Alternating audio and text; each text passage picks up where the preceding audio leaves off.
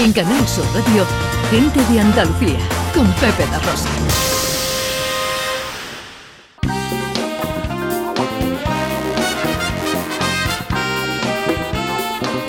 En Canal Sur Radio, Gente de Andalucía, con Pepe da Rosa.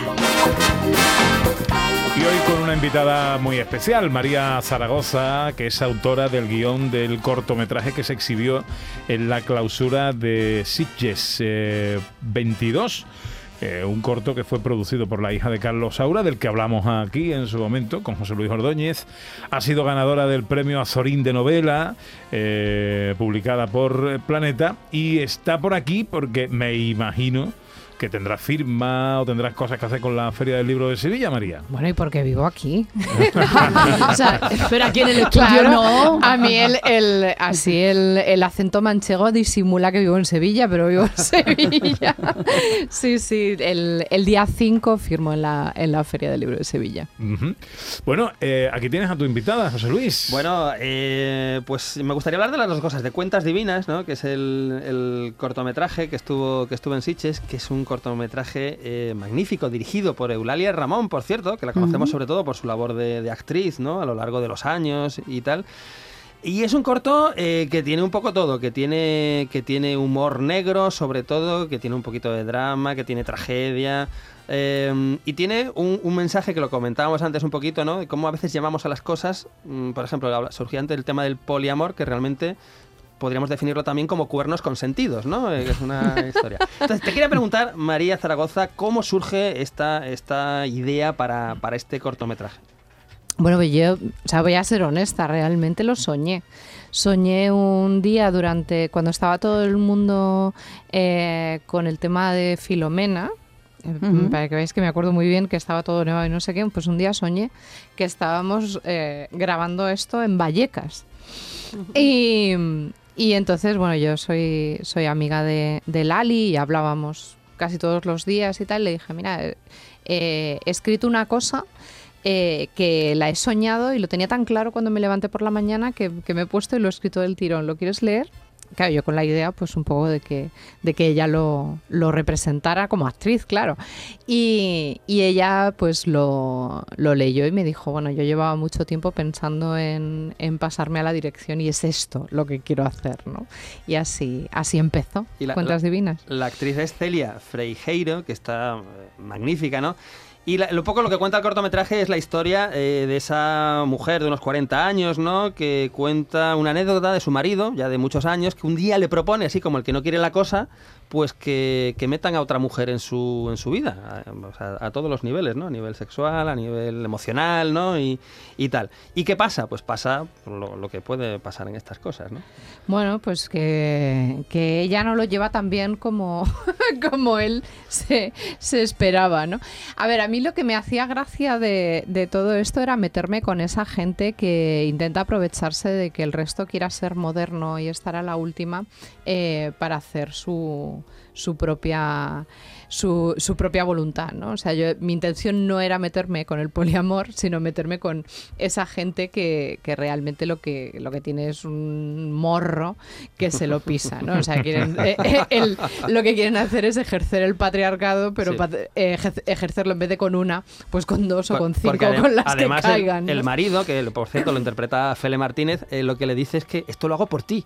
Además, que, claro, lo hago por ti, no, no, por mí, es por ti, porque también esto suena, nos va a venir bien a la relación, ¿no? Eh, los aliados, los aliados tienen un peligrito y esto, en el fondo, creo que, que, se, que se me ocurrió y que lo soñé y todo esto, porque me di cuenta un día de que a mí los que me enseñaban, como, eh, los que intentaban siempre enseñarme cómo ser feminista eran hombres que venían y me decían, venían a enmendarme la plana, ¿no? Era como yo, que soy un aliado, te voy a decir cómo tienes que ser feminista. Y esto a mí siempre me ha irritado profundamente y realmente es un poco de lo que va, ¿no? El, corto con mucha más mala leche de la que yo en realidad eh, ejerzo en la vida, por supuesto. el, corto, el corto es maravilloso, pero ha, empezado su carrera a lo grande en la clausura del Festival de Sitges y seguramente pues en el futuro cercano tengamos ocasión de verlo en, otros festivales y, y tal. Pero es que esa misma tarde, ese mismo día, María Zaragoza termina de hacer la alfombra roja en Sitges, de presentar en el auditorio el corto ante toda la audiencia y esa misma noche se va ni nada, nada más ni nada menos que a la gala del premio Planeta.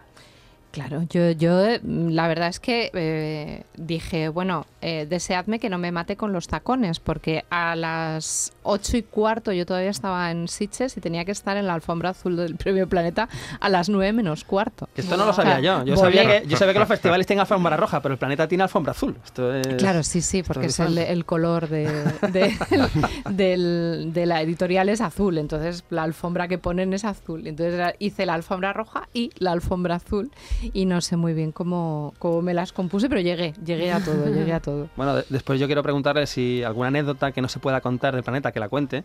Pero todo esto viene a cuento de su novela, ¿verdad? Em, la Biblioteca de Fuego, que ganó este año el premio Azorín de novela. Y del que Ma- María Zaragoza ha dicho, es una novela de aventuras sobre el amor a los libros y a la gente que es capaz de sacrificarlo todo por defender la cultura. A mí esto me parece maravilloso. Y no sé si... A mí esto me recuerda a algunas películas, además. No sé si tú has pensado en ellas, supongo que sí, ¿no? Alguna película como El tren, por ejemplo, la de John Frankenheimer con Bar Lancaster, que no son libros, son cuadros, pero es arte que se quiere salvar en, en la Segunda Guerra Mundial.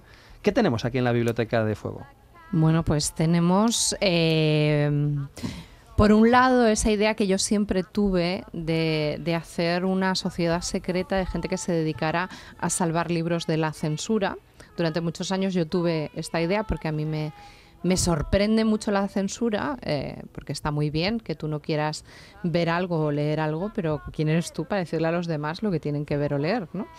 Y, sobre todo, cómo con el trabajo que nos cuesta que la gente coja un libro y se lo lea, como siempre, cada vez que alguien quiere imponer su criterio, lo primero que hacen es atacar a los libros. Entonces, me apetecía mucho hacer esta sociedad secreta, pero no tenía dónde ubicarla. Entonces, finalmente acabé ubicándola en la guerra civil porque descubrí las historias de la gente que de verdad se dedicó a salvar las bibliotecas, ¿no? Estos bibliotecarios, sobre todo bibliotecarias, a las que luego pues se borró de la de la narrativa y que salvaron nuestro patrimonio bibliográfico, ¿no? Y entonces fusioné las dos cosas, la parte fantástica de la sociedad secreta que, que salva los libros de, de la censura con la historia real de estas bibliotecarias, pues que no solo modernizaron las bibliotecas en su momento, sino que además protegieron el patrimonio cuando, pues bueno, como cada vez que hay una crisis, la cultura es lo primero que peligra, pero además los libros son como, parece que es como... Arde eh, muy bien, ¿no? con, con quien nadie baila, ¿no? O sea, la- nadie se acuerda de los libros y entonces especialmente me, me apetecía hablar de los libros porque, bueno, lo del arte siempre es más vistoso. ¿no? Me llama la atención el proceso creativo de ubicar, eh, de historiar una, una, una- un- el desarrollo de, de- una historia en definitiva partiendo de una premisa que te inventas, ¿no? Como es la, esta sociedad secreta. ¿Cómo haces todo eso? ¿Cómo, cómo, cómo lo ubicas? ¿Cómo le das Biblia a los personajes y haces todo esto?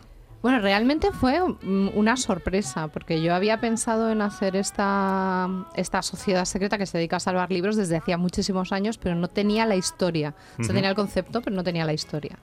Eh, pero luego, buscando otra cosa que no tenía nada que ver, encontré eh, una foto eh, de, en, el, en la hemeroteca de ABC en la que se ve que el Día del Libro de 1939 en Madrid se celebró con una quema de libros. Joder. Y lo, que además lo, lo- lo llamaron un auto de fe, como si estuvieran quemando herejes La en vez de libros. es una cosa tremenda.